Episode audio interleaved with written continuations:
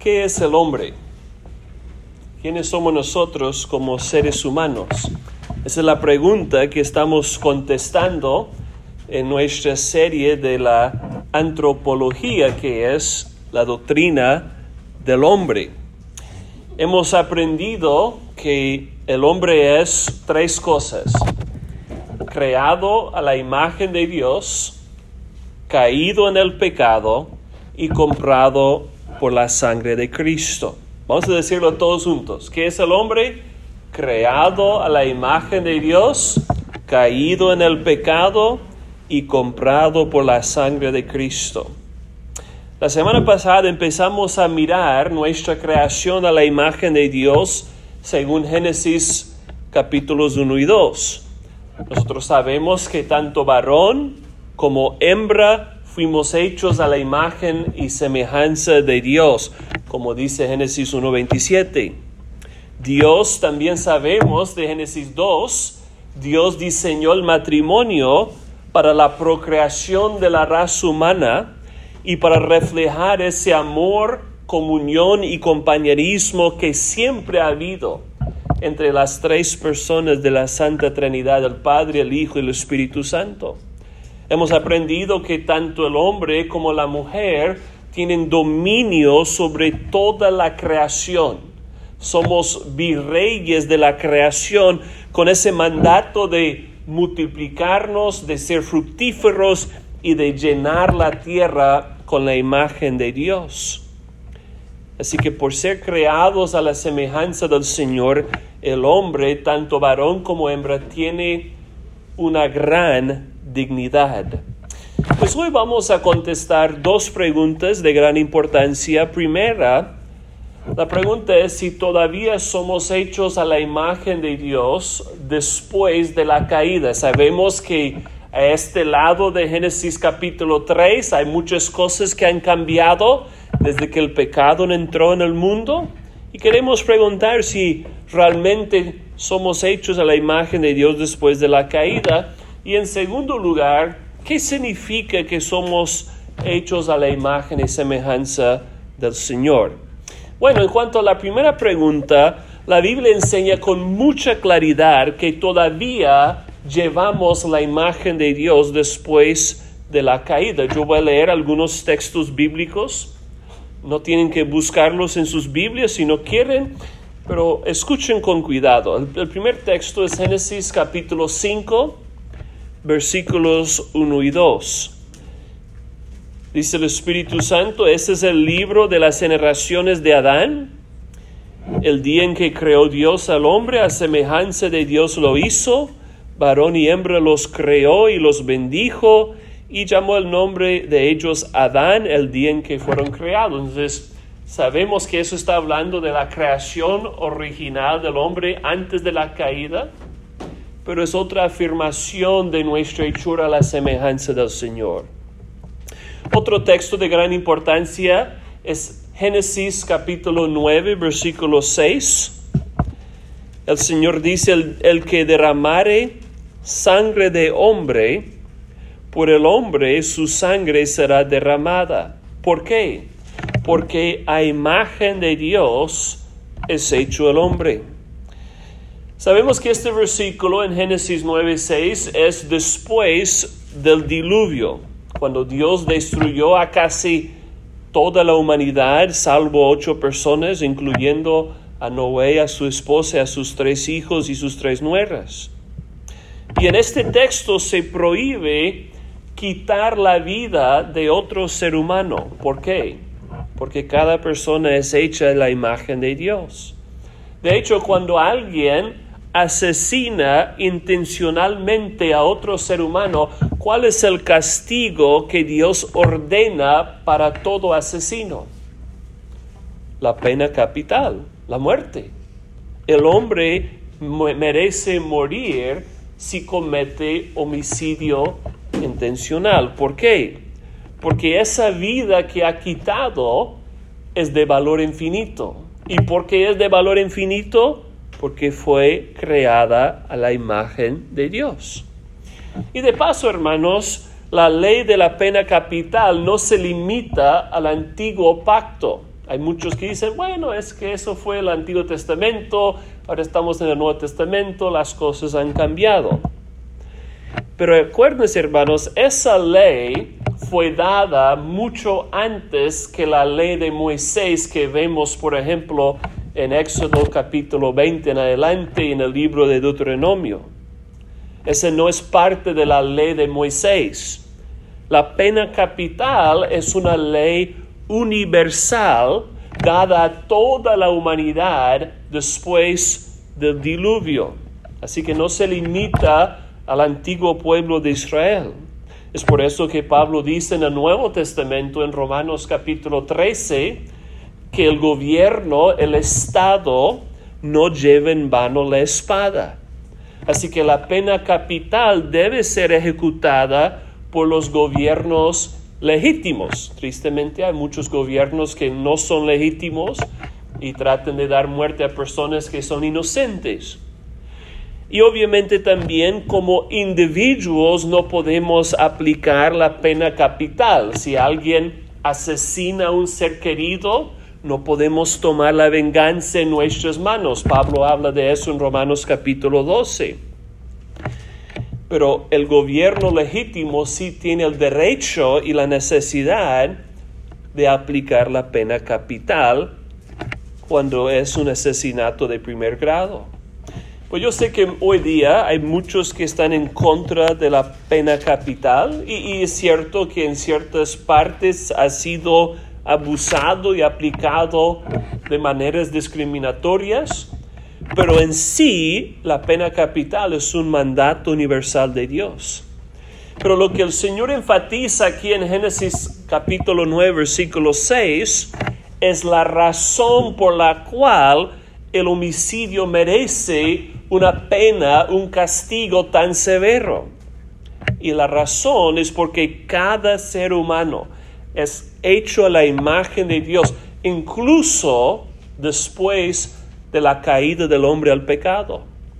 Así que podemos decir que no importando la raza o la etnia de la persona, si tiene papeles o no tiene papeles, si está sano o está enfermo, si es rico o pobre, si es joven o mayor, cada ser humano tiene valor intrínseco por el simple hecho de ser creado por Dios a su propia imagen y semejanza.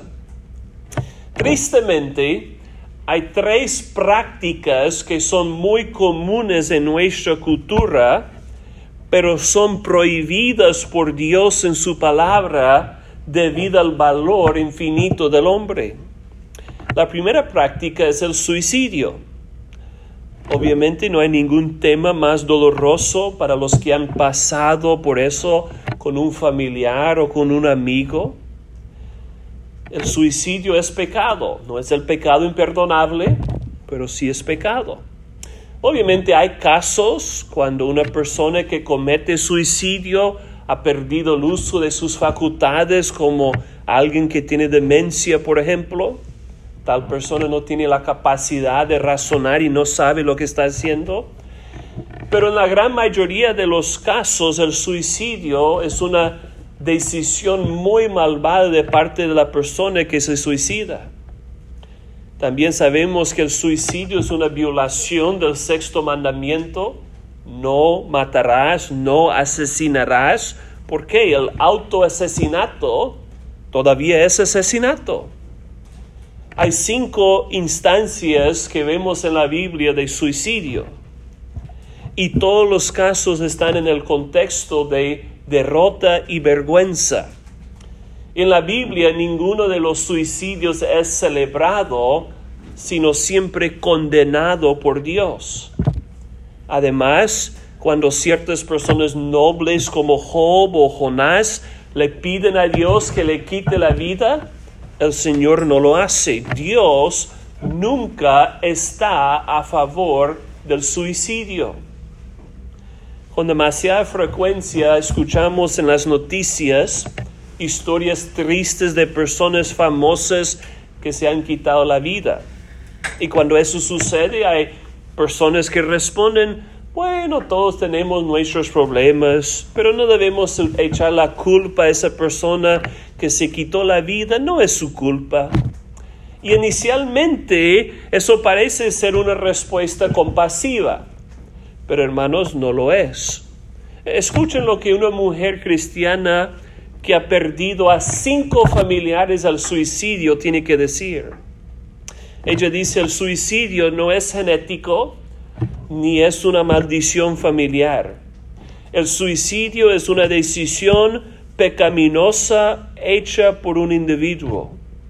Varios de mis familiares queridos han cometido suicidio, decía ella, pero sus acciones eran pecaminosas e injustas.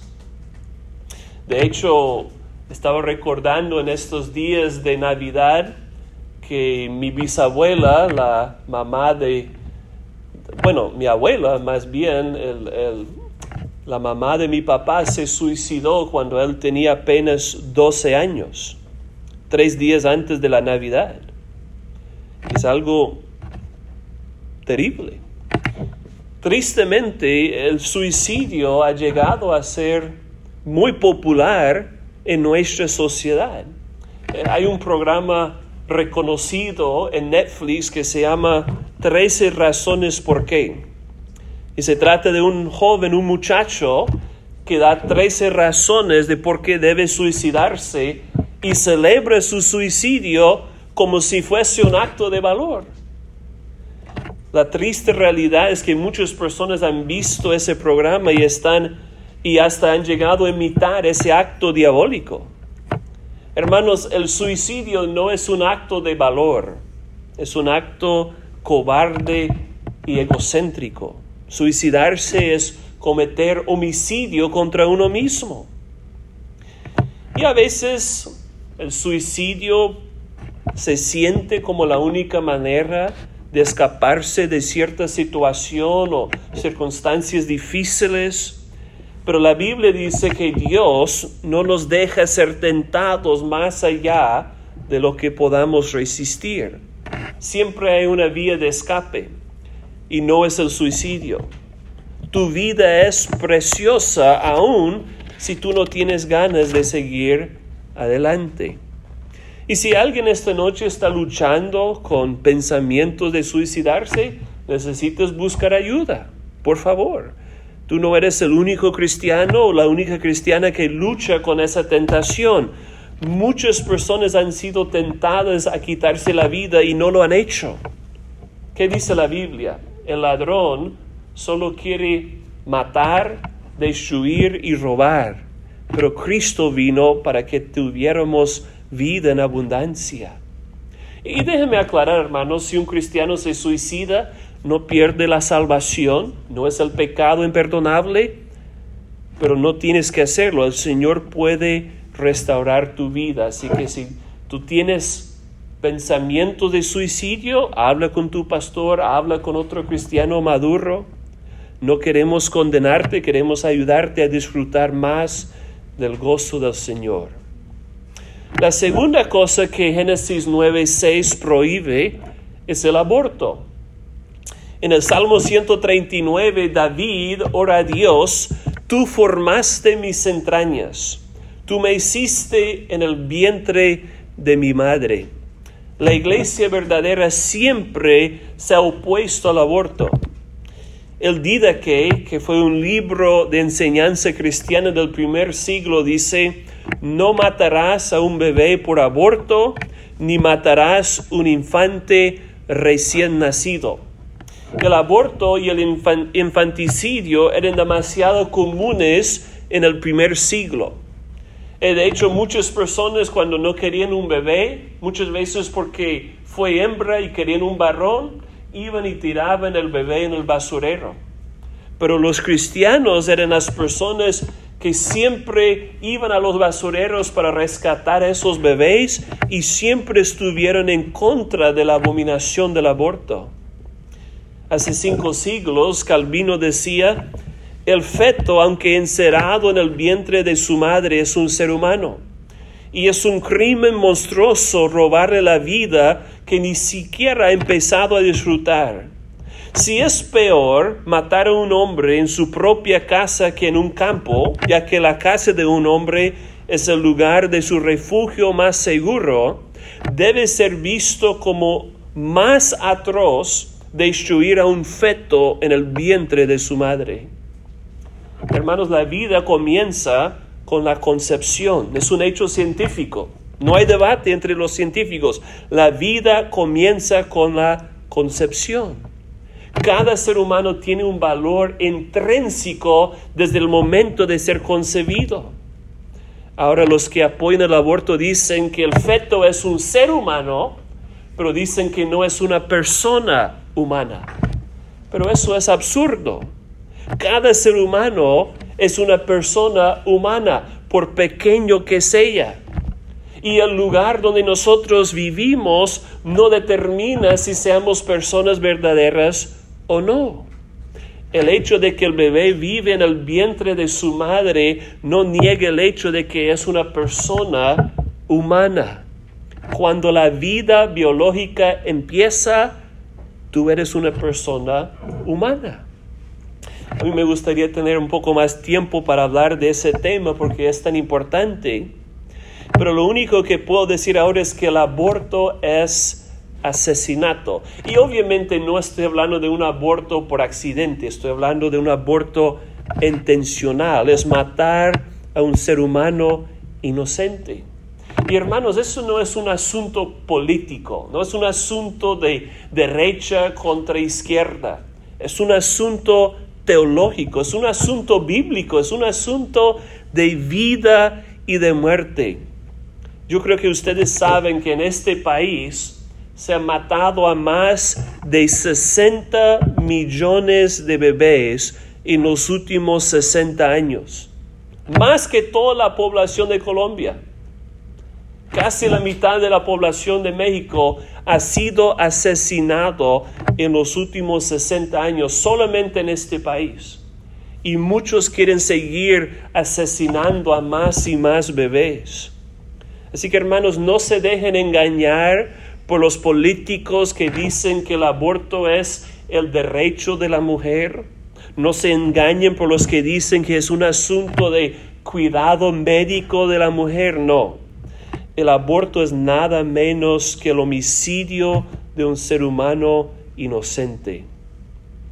Y la tercera cosa que Génesis 9:6 prohíbe es lo que se llama el suicidio asistido o la eutanasia. Es cuando una persona recibe ayuda médica para suicidarse, especialmente cuando es mayor de edad. La eutanasia ya es legal en varios países europeos como Holanda, Bélgica y Luxemburgo. También se permite nueve estados en este país, California, Colorado, Nuevo México, Hawaii, Oregon. Varios estados ya es legal aquí. El suicidio con la ayuda de un médico también es un homicidio intencional. ¿Cómo es posible desanimar el suicidio entre los jóvenes y al mismo tiempo animar el suicidio entre los enfermos y los que son mayores de edad. No tiene sentido. Si se permite para los mayores de edad, tarde o temprano se va a permitir para los jóvenes también. Y eso ya está pasando. Ya sucedió hace unos años en Holanda. Le dieron medicina letal a una joven de 17 años de buena salud solo porque ella quería quitarse la vida. Y tristemente lo hizo. Si queremos proteger la vida de los jóvenes, también tenemos que proteger toda vida humana, incluso la vida de los enfermos y los mayores de edad. Y déjeme hacer una distinción aquí. No estamos hablando de terminar el tratamiento de una persona, estamos hablando de terminar su vida. Si una persona está enferma y está al punto de morir y, decide no usar cierto tratamiento para alargar su vida, eso no es suicidio. La eutanasia es cuando una persona intencionalmente termina su vida con una droga letal. Es suicidio con el permiso del Estado. Y hermanos, tarde o temprano lo que es voluntario va a llegar a ser involuntario. Cuando ya es una opción que tú te puedes quitar la vida legalmente, las compañías de seguridad van a decir, ¿por qué vamos a pagar la medicina por otro año cuando tú te puedes tomar una pastilla y terminar tu vida ahora? O el gobierno va a decir, tú eres una carga para la sociedad, mejor termines la vida. El Estado ya no puede seguir pagando por tu existencia, ya no estás contribuyendo nada al país, ya no puedes trabajar, mejor te quitas la vida. Hermanos, eso ya ha sucedido. Y más y más peticiones para la eutanasia están llegando de los familiares y no de las personas enfermas. Mucha gente no quiere cuidar de sus papás o de sus abuelos o de sus tíos en su vejez, así que le piden al gobierno que les termine la vida. Qué horrendo. Durante la ocupación nazi de Holanda, los médicos holandeses rehusaron terminar la vida de los enfermos y los mayores de edad como los líderes alemanes querían. Pero en el año 2001, Holanda llegó a ser el primer país para legalizar el suicidio con la ayuda de los médicos. Qué irónico, ¿no? Como alguien ha dicho, en una sola generación, lo que antes era un crimen de guerra, ahora se ha convertido en un acto de compasión. Qué triste. Hermano, la realidad es que cada vida humana es preciosa la vida no nacida es preciosa. La vida de los niños especiales es preciosa. La vida de los enfermos es preciosa. La vida de tus abuelos y tus bisabuelos es preciosa. Cada ser humano tiene valor intrínseco. Por eso nos toca defender, proteger, honrar y amar a cada ser humano, por pequeño que sea, por viejo que sea, por inútil que sea. ¿Por qué? Porque todos fuimos hechos a la imagen y semejanza de Dios. Cuando tú no quieres valorar la vida humana, acuérdate de Génesis 9:6. Otro texto clave es Santiago en el Nuevo Testamento. Santiago capítulo 3 versículos 9 y 10. Ya hemos visto que en el Antiguo Testamento después de la caída todavía llevamos la imagen de Dios, pero queda el Nuevo Testamento. Santiago capítulo 3 versículo 9 dice, con ella, con la lengua, bendecimos a Dios y Padre, y con ella maldecimos a los hombres que están hechos a la semejanza de Dios. De una sola boca, de una misma boca proceden bendición y maldición, dice Santiago. Hermanos míos, esto no debe ser así. Santiago nos está mostrando que el pecado es ilógico, es irracional. Nosotros bendecimos al Dios y Padre con nuestras lenguas, pero con las mismas lenguas maldecimos a los seres humanos que están hechos a su semejanza. Y como dice Santiago, esto no debe ser así. Pero lo que vemos en este versículo es que incluso después de la caída todavía somos hechos a la imagen de Dios. Por eso, ¿qué dice Cristo? Así que no temáis, más valéis vosotros que muchos pajarillos. Esto no es políticamente correcto hoy día, decir que los seres humanos valen más que las ballenas, o las mascotas, o los pajarillos. Pero es cierto, Cristo dice que el peor ser humano es más valioso que el mejor animal. ¿Por qué? Todavía somos creados a la imagen de Dios. Sin embargo, hermanos, el pecado ha distorsionado esa imagen en nosotros. Desde la caída, la imagen de Dios ha sido corrompida y pervertida en los seres humanos. Entonces, si todavía retenemos algo de la imagen de Dios, pero ha sido torcida, ¿Qué significa hoy día que el hombre es creado a la imagen de Dios? Pues esa pregunta ha sido la fuente de mucho debate en la iglesia durante toda su historia. Entonces voy a comenzar mencionando algunas perspectivas erróneas para luego terminar hablando de lo que yo creo que es la solución más sensata. En el siglo IV, el, el hereje Pelagio enseñaba que la imagen de Dios consiste de nuestra razón y libre albedrío. Él decía que después de la caída todos todavía somos capaces de hacer el bien, de andar en justicia y de escoger a Cristo cuando nosotros queramos. Pelagio no reconocía que después de la caída la voluntad humana es esclava del pecado, por eso el hombre no puede hacer el bien y no puede arrepentirse sin la obra del Espíritu Santo. El problema con la doctrina pelagiana y más adelante la doctrina arminiana es que no toma en serio las consecuencias catastróficas de la caída. Y de hecho la enseñanza pelagiana fue condenada como herética en el concilio de Cartago en el año 418. Luego saltando al siglo XVI, Martín Lutero y sus seguidores tomaron la posición reversa de Pelagio. Eh, los luteranos enseñan que la imagen de Dios solo consiste de cualidades espirituales como la justicia, el conocimiento y la santidad.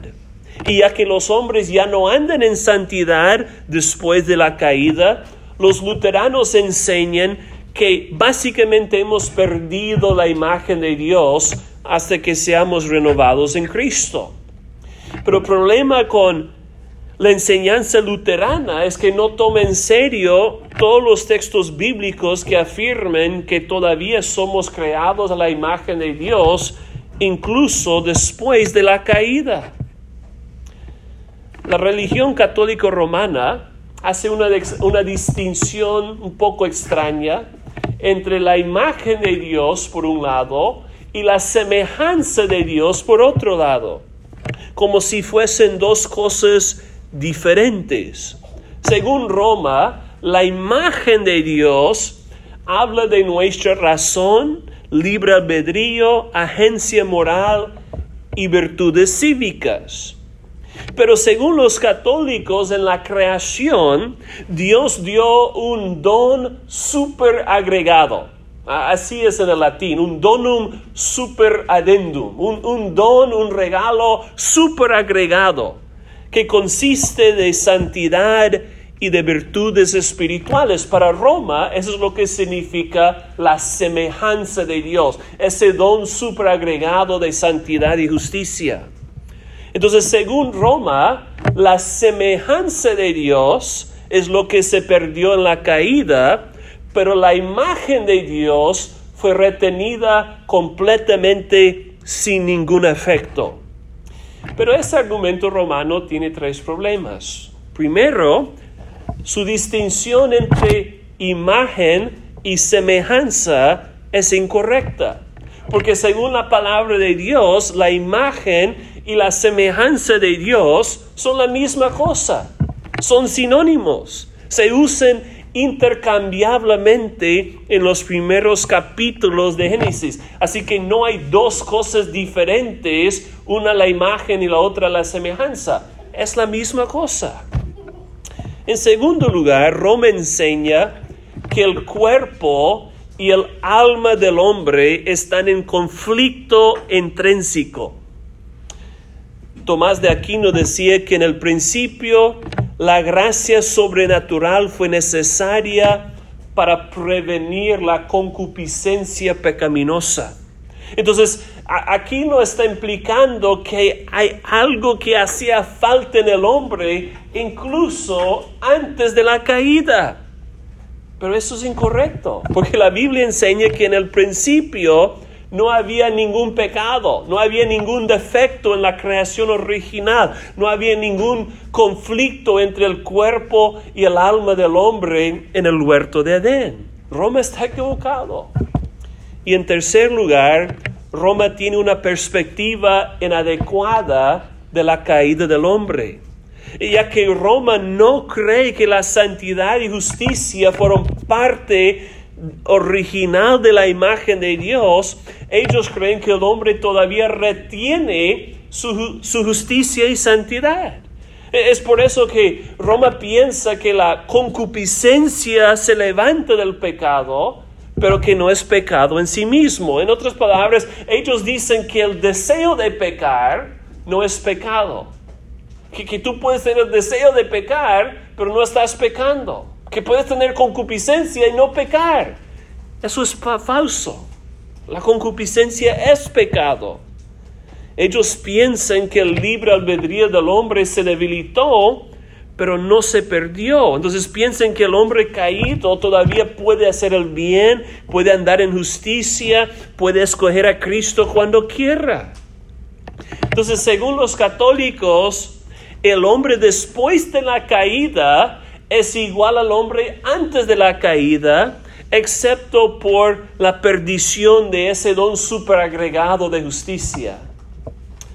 Según ellos, el pecado solamente regresó la humanidad a su estado natural, el cual no fue pecaminoso en sí, simplemente potencialmente pecaminoso. Es por eso que la Iglesia Católica enseña que el hombre no nace pecador hoy, sino simplemente potencialmente pecador, como Adán en el principio, que podía pecar, pero que no era pecador. Entonces, según ellos, la caída no resultó directamente en una naturaleza corrompida para el hombre. Y también ellos piensan que el pecado tiene que ver principalmente con el cuerpo, con la mente relativamente menos afectada. Pero hermanos, eso es totalmente contrario a lo que dice la Biblia. La Biblia enseña que la caída ha corrompido y afectado cada aspecto de nuestro ser, nuestra alma, mente, cuerpo, voluntad, todo. Bueno, yo creo que la perspectiva correcta sobre el significado de la imagen de Dios es la posición reformada. Los reformadores han distinguido entre la imagen de Dios en dos sentidos un sentido más amplio y un sentido más estrecho. Reconocen que hay una diferencia entre nuestra agencia moral y la excelencia moral. Eso es bien importante, hermanos. Hay una diferencia entre la agencia moral y la excelencia moral. En el principio, Adán tenía ambas cosas. Agencia moral y excelencia moral.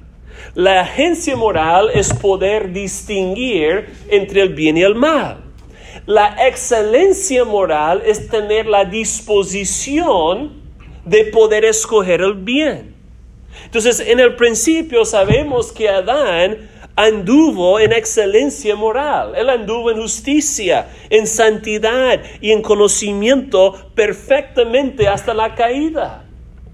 Sin embargo, después de la caída, Adán perdió su excelencia moral, pero no perdió su agencia moral. Es decir, el hombre todavía es un ser moral que hace distinción entre el bien y el mal, aunque no perfectamente. Todos tenemos una conciencia e incluso tú puedes ir a la tribu más remota del mundo y las personas ahí creen que algunas cosas son buenas y otras cosas son malas. No siempre están de acuerdo en qué es bueno y qué es malo con nosotros, pero sí creen que hay bien y hay mal. ¿Por qué? Porque Dios ha dado una conciencia a cada ser humano y por eso nadie tiene excusa, como Pablo dice en Romanos 2. Sin embargo, sabemos también que el hombre ya no es bueno, ya no es justo, ya no es santo. Pablo lo dice con claridad en Romanos 3, no hay justo ni siquiera uno. Después de la caída, el hombre ya no retiene su excelencia moral como en el principio. Entonces, para resumir, el hombre no ha perdido completamente la imagen de Dios, pero esa imagen sí ha sido distorsionada, torcida en cada aspecto de nuestro ser.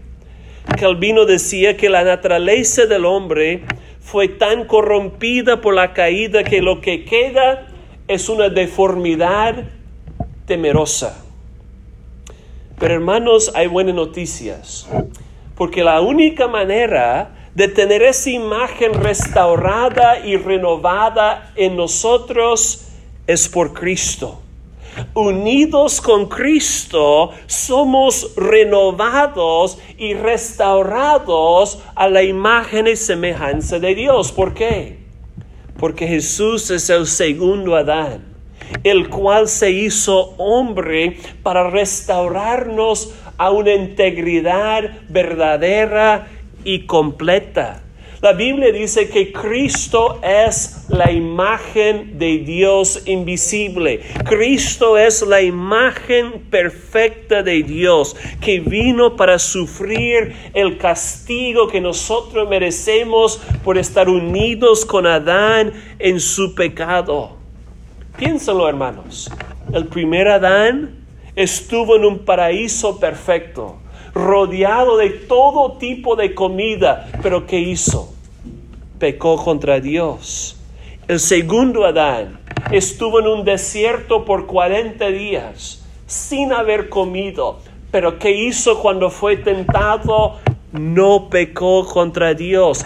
El segundo Adán hizo lo que el primer Adán no pudo hacer cumpliendo todos los mandatos de Dios desde la cuna hasta la tumba. Y Cristo sufrió la ira santa de Dios que el hombre merece por su pecado y venció la muerte al tercer día. Amén.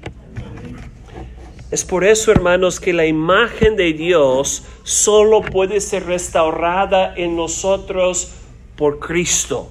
Si tú no estás en Cristo, tú no puedes reflejar bien la imagen de Dios.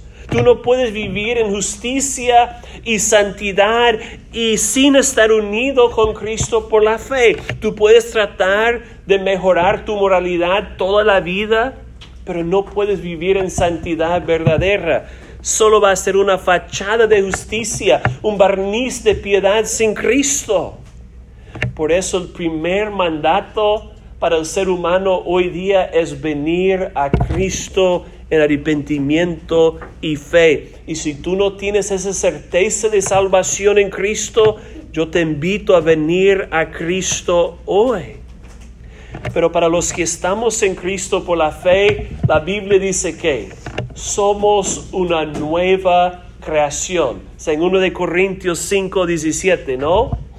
Y aquí las cosas viejas pasaron, todas son hechas nuevas. ¿Por qué? Porque nueva criatura somos. Cristo es el que ha restaurado la imagen de Dios en nosotros por su Espíritu Santo. Voy a terminar citando dos textos que son de suma importancia para entender lo que Cristo ha hecho por nosotros. El primero es Colosenses 3, del 9 al 11. Colosenses 3, del 9 al 11. Pablo dice que nos hemos despojado, escuchen eso, nos hemos despojado del viejo hombre con sus hechos y revestido del nuevo hombre, el cual conforme a la imagen del que lo creó, se va renovando hasta el conocimiento pleno, donde no hay griego ni judío, circuncidado ni incircuncidado, bárbaro ni ascita, escribo, siervo ni libre, sino que Cristo es el todo y en todos. ¿Se fijaron? Nos hemos despojado del viejo hombre, nos hemos revestido de nuevo y como ese nuevo hombre creado según la imagen de Dios en conocimiento pleno. Otro texto muy parecido es Efesios 4, versículos del 22 al 24. Pablo dice, en cuanto a la pasada manera de vivir, despojaos del viejo hombre que está viciado conforme a sus deseos engañosos, y renovaos en el espíritu de vuestra mente y vestíos del nuevo hombre. ¿Y cómo es ese nuevo hombre?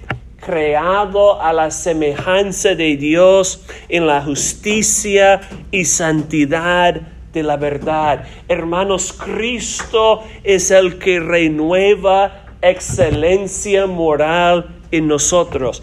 En Cristo nosotros podemos empezar a vivir en justicia, en santidad y en verdad como Adán antes de la caída. Y de hecho como cristianos no solamente podemos vivir así, debemos vivir así, porque es lo que somos. Hermanos, en Cristo somos santos, amén. Así que vivamos en santidad. En Cristo somos declarados justos, así que vivamos en justicia. En Cristo conocemos la verdad, así que andemos en la verdad. Y un día pronto Cristo volverá por nosotros y su imagen será reflejada perfectamente en nosotros. En aquel día nosotros viviremos en santidad, justicia y verdad sin la posibilidad de pecar por toda la eternidad. Así que gloria a Dios que fuimos creados a su imagen y semejanza. Gloria a Dios que en Cristo esa imagen ha sido renovada en nosotros. Gloria a Dios que Él viene pronto para completar la obra que ha comenzado en nosotros. Gloria a Dios, hermanos, por ese glorioso evangelio.